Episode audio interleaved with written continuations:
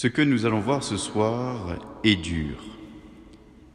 Ils étaient tout proches du Sauveur, mais ont manqué leur conversion. Pourquoi? Nous pouvons aussi à tout moment manquer notre conversion. Nous pouvons passer à côté du carême de Pâques. Nous pouvons faire semblant, nous pouvons combattre le Christ en le mettant de côté. Et nous suivrons donc ce soir ceux qui ont manqué la conversion, refusé le Christ. En fait, nous verrons pourquoi ils ont refusé et ont condamné Jésus. Nous verrons aussi comment Jésus s'y prend pour les convertir. Pour écouter cette conférence, de manière générale, pour entrer dans le carême, il faut être inquiet. Le carême est fait pour être inquiet. Inquiet de son salut, inquiet de l'emprise du mal sur nous, inquiet de nos péchés personnels et de ceux du monde. Si on est inquiet, alors on peut comprendre le carême. Et pourquoi sinon se purifier? Pourquoi marcher vers Pâques et la victoire du Christ si on n'a pas perçu la nécessité d'être sauvé? Nous sommes dans une crevasse, celle de notre bas-fond, boue puante du péché, notre mauvais fond et accepter de descendre dans la fosse de notre âme, c'est comprendre l'angoisse d'une âme éloignée de Dieu, de la vie.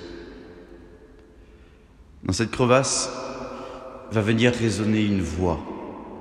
Viens, suis-moi. Et devant notre incapacité à rejoindre cette voix, une main va se tendre, celle du Sauveur pour nous sortir de la crevasse. Alors quelle joie en retournant à la surface de la vie le matin de Pâques. L'Église chantera Alléluia pendant quarante jours, mais quelle hypocrisie de notre part si nous n'avons pas compris que Pâques est un sauvetage. Comment comprendre l'amour faux du Christ si on n'est pas descendu dans la fosse de notre âme? Descendons donc, et à travers les ennemis de Jésus en sa passion, Soyons inquiets pour mieux le laisser nous aimer. Quatre ennemis, quatre épreuves avec le Christ et quatre réactions de Jésus. Judas ou l'épreuve de la miséricorde. La passion est une œuvre de miséricorde. Par sa passion, Dieu le Fils sauve les hommes de l'enfer qu'il mérite. Saint Jean dit dans sa première lettre, Ce n'est pas nous qui avons aimé Dieu, mais lui qui nous a aimés et qui a envoyé son Fils pour nos péchés. On entre dans notre méditation de la Passion ce soir par la porte de la miséricorde, du pardon. Judas a raté la porte. Pourquoi? Comment? Judas est l'un des douze choisi par Jésus pour le suivre, comprendre qu'il est Dieu qui sauve, et plus tard, eh bien, communiquer cette bonne nouvelle au monde. Parmi la petite communauté des douze et de Jésus, il est celui qui s'occupe des finances, nous dit Saint Jean, espèce d'intendant si vous voulez. Malheureusement, Saint Jean nous dit ici que Judas était avare, qui volait dans sa bourse, il aimait l'argent. L'avarice de Judas sera importante plus tard, vous verrez. Attention pourtant, il n'a pas trahi Jésus ou livré Jésus pour de l'argent. C'est plus important que ça. Alors après le discours dans la synagogue de Capharnaüm, où Jésus avait dit qu'il fallait manger sa chair, boire son sang pour avoir la vie éternelle, Judas est troublé, comme les apôtres. Il se dit que Jésus va trop loin. Et ce pauvre homme n'attend pas du tout ça de Jésus.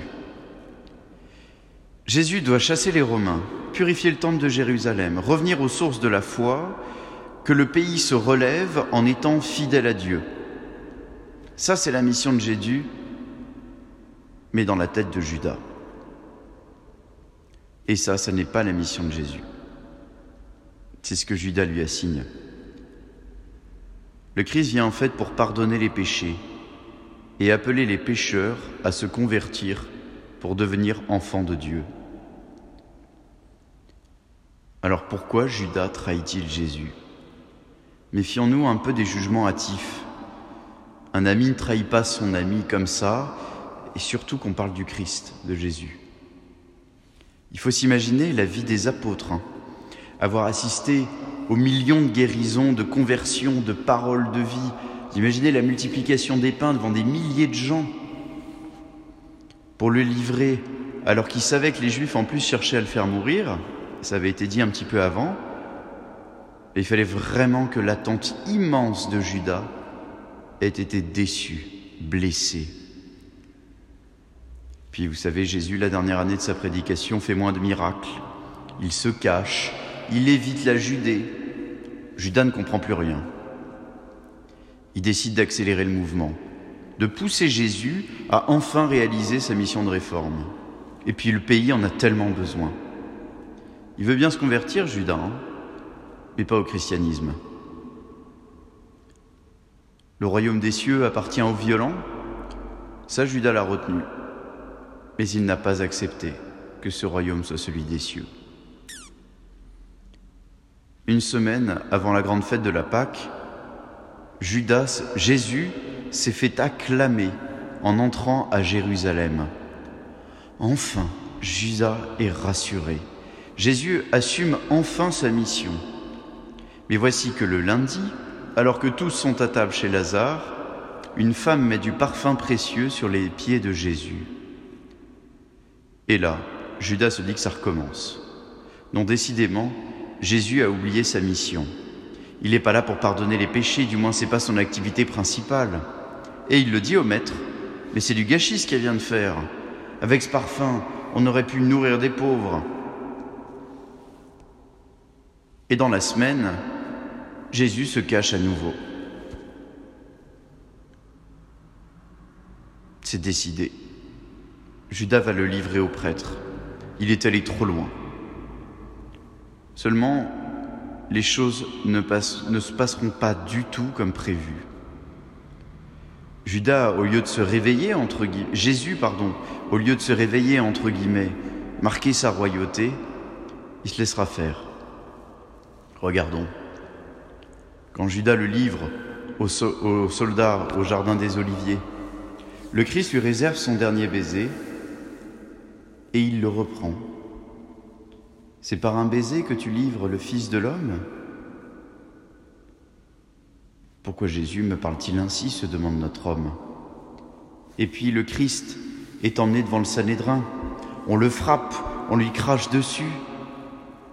Et Jésus ne fait rien.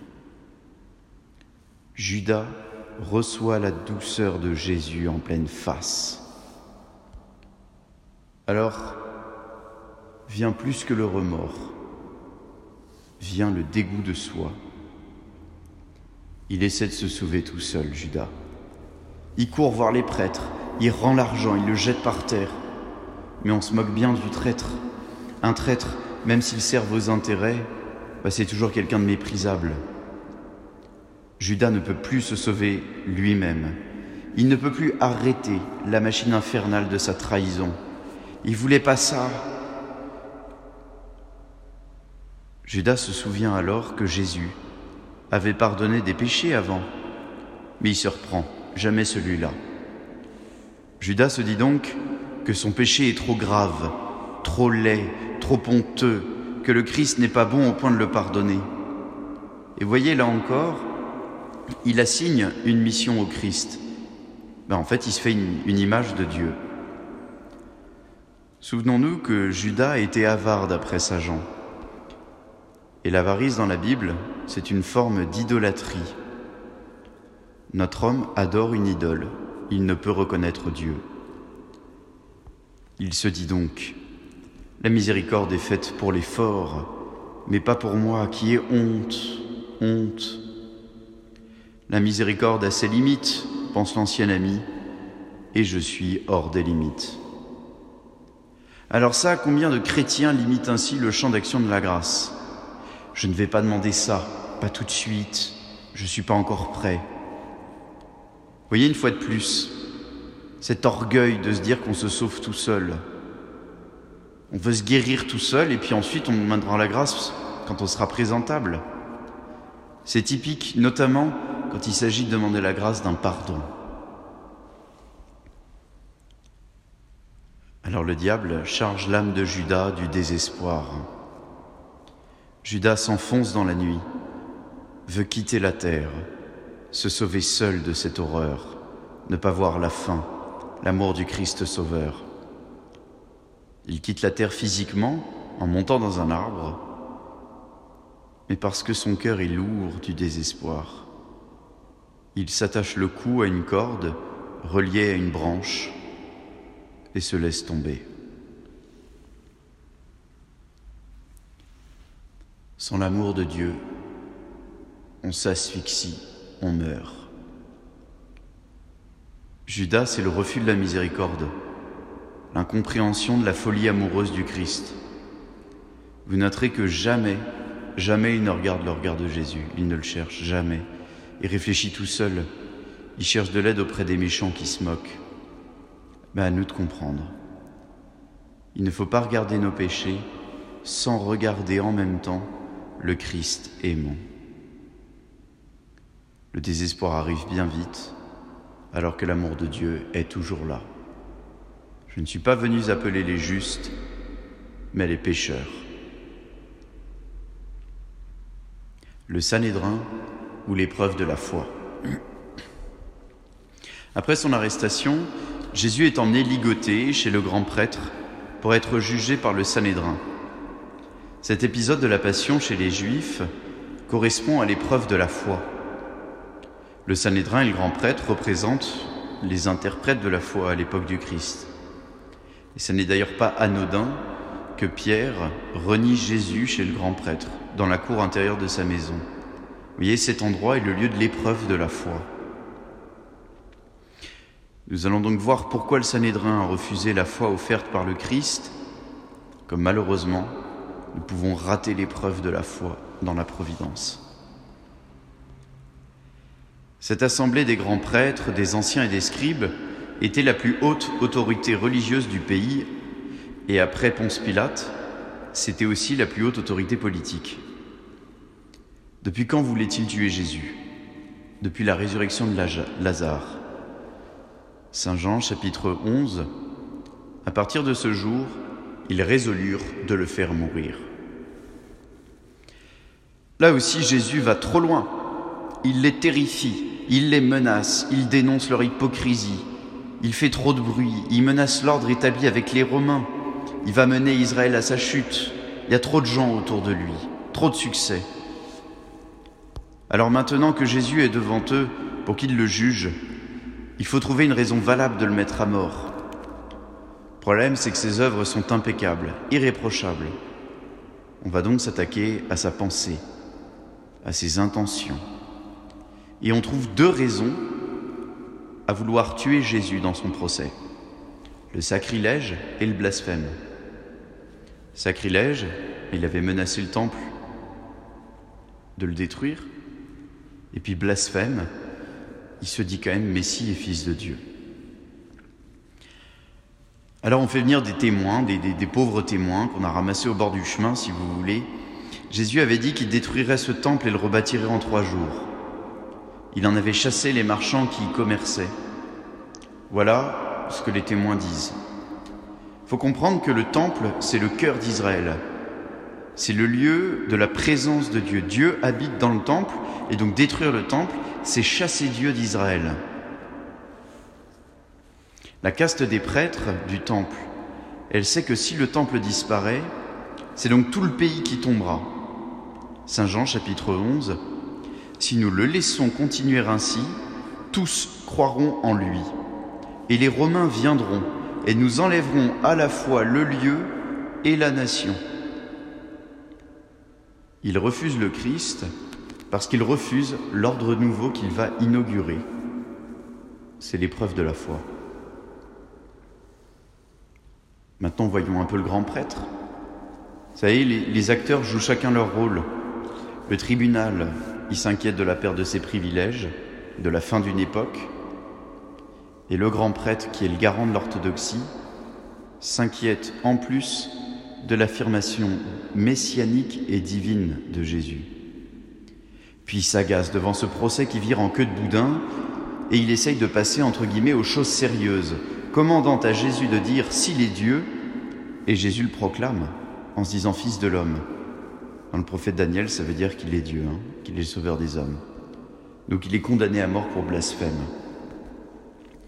En fait, le Sanhédrin, c'est le chrétien devant la foi.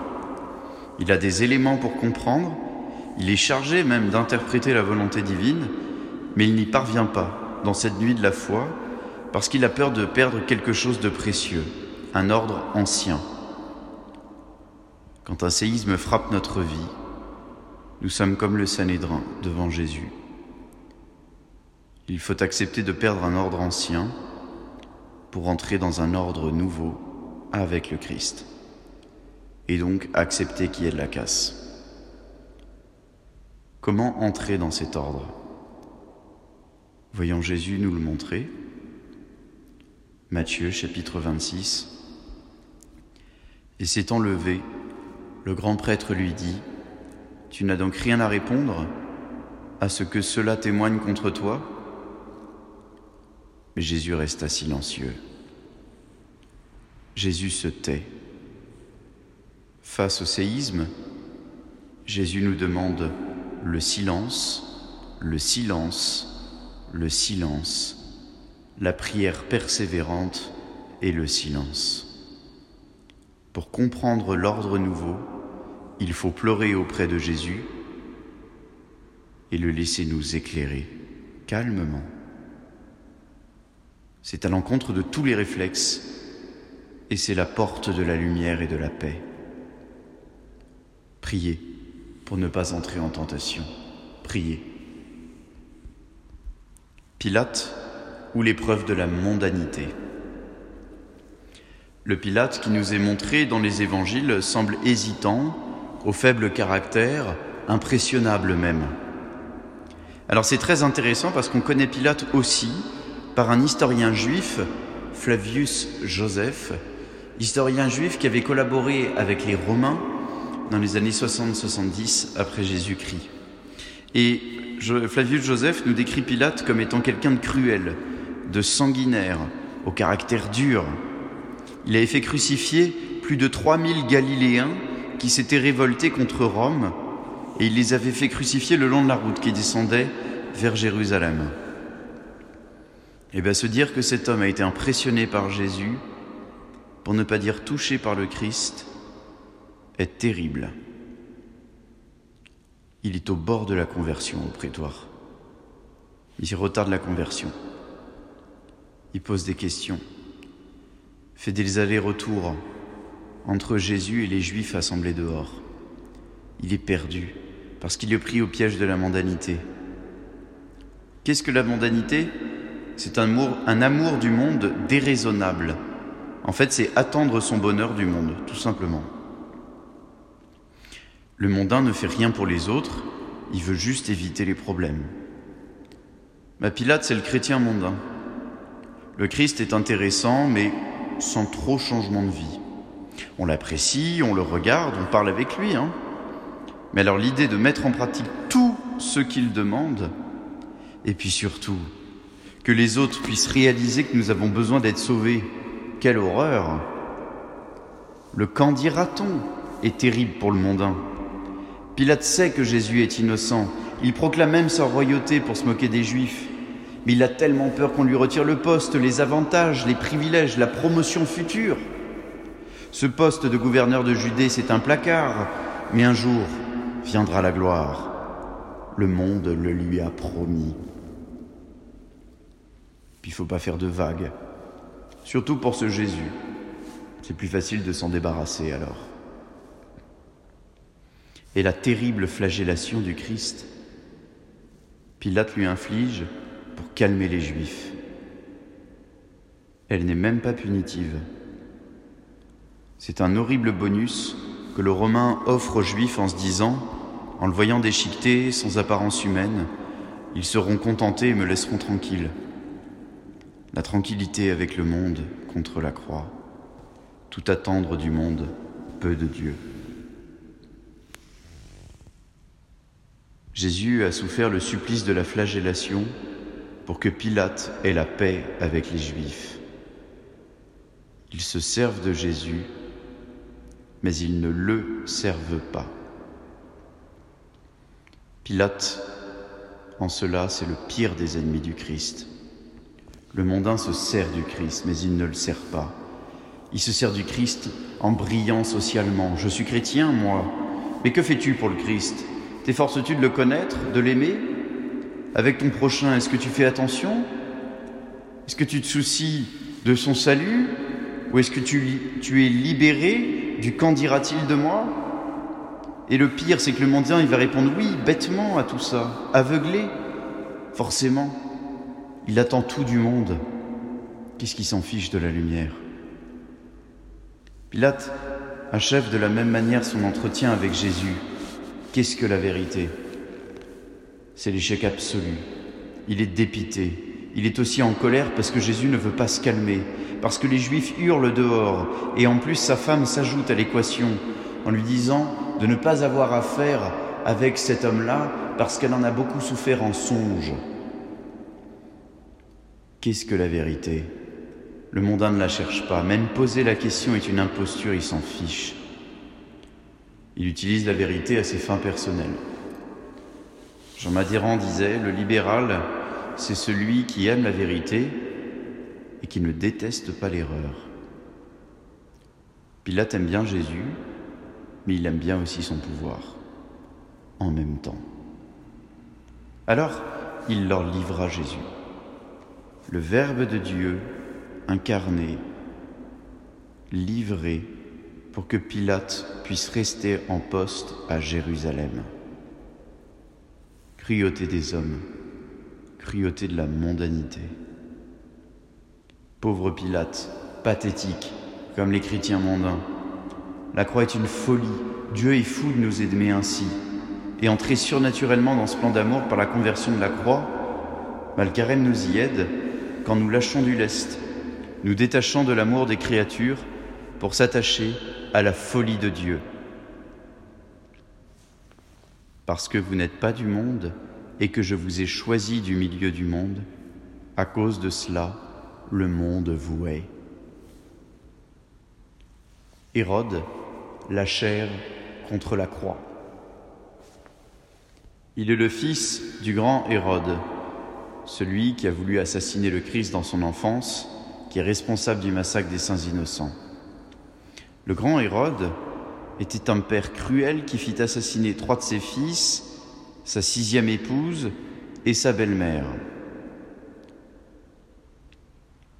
Le Hérode de la Passion a pour prénom Antipas, et c'est lui que nous regardons désormais. Antipas, c'est un des fils d'Hérode donc. Il règne, entre guillemets, sur la Galilée. Son frère Philippe règne au nord et leur autre frère régnait en Judée, mais il s'est fait exiler en Gaule par l'empereur, qui du coup a conservé l'administration de la Galilée et donc la perception aussi des impôts. Antipas rêve de prendre la place de son frère déchu, mais l'empereur Caligula se méfie de lui. Antipas, en cette veille de grand sabbat, est joyeux de rencontrer le Christ bien qu'il ait cherché quelque temps auparavant à le faire tuer. Au petit matin, le roi est entouré de sa cour. Il aime le sensationnel, il veut amuser ses amis. Antipas, c'est l'homme des futilités, qui recherche les honneurs et les plaisirs. Jésus va le contenter, pense-t-il. Il veut que Jésus lui fasse des tours de magie, de passe-passe, qu'il l'amuse. Il veut que Jésus soit attaché à son service. Jésus ne donnera aucun plaisir à ce roitelet esclave de la chair. Le salut est précieux. Il se comprend dans le silence de l'amour. Alors quelle horreur Comme ces gens-là, esclaves de leur passion, Hérode passe du rire aux larmes, se met en colère, s'énerve sur Jésus, le, fait déshabiller et le rhabille avec le vêtement de la folie. La parole de vérité est habillée par ce roi de pacotille de la parure de la folie. Les passions d'Hérode étaient menacées. Elle lui conseillait alors la raillerie, et en plus, on rirait bien, quel carton plein pour cet homme de cour. Hérode se moque de Jésus, car cela, pense-t-il, lui permet de garder un peu la main sur ce personnage. Tous les puissants ou les petits qui sont empêtrés dans leur passion et qui refusent la conversion mais se moquent de Dieu. Ils l'insultent en profanant ses lieux, on voit ça aujourd'hui, en se moquant de lui sur les ondes, dans les journaux, en société. Mais là, mes frères, quand on y songe, leur rire anticipe le rire des démons dans l'enfer éternel. Hérode, c'est le chrétien qui est pris dans le filet de la sensualité, de l'égoïsme, de l'égocentrisme. Il est heureux de savoir qu'il peut être l'ami avec du Seigneur, mais il en attend des consolations. Il veut que le Seigneur en plus aille très vite dans la réalisation de ses souhaits.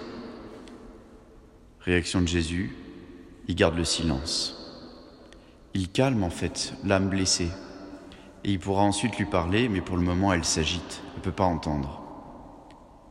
Le Christ est prédicateur par son silence, par sa tranquillité, et devant cet homme agité par ses passions, devant nos âmes agitées, il se tait pour qu'agisse sa grâce. Si quelqu'un veut venir à ma suite, qu'il se renonce lui-même, qu'il prenne sa croix chaque jour et me suive. Qu'avons-nous donc appris? Judas est le disciple le plus proche de Jésus et a refusé la miséricorde. Le Sanhédrin rendait un culte à Dieu, mais a refusé la foi. Pilate était plus éloigné encore et a refusé de quitter l'esprit du monde. Hérode, enfin, ce roi étranger qui régnait entre guillemets, était esclave de ses passions et a refusé de se mortifier pour accueillir le crucifié chez lui. Notre sanctification passera par ces étapes à chaque fois. Se mortifier, quitter l'esprit du monde, accueillir la foi pour recevoir le pardon divin. Bien sûr, ces grands refus de la passion ont été préparés par des petits refus.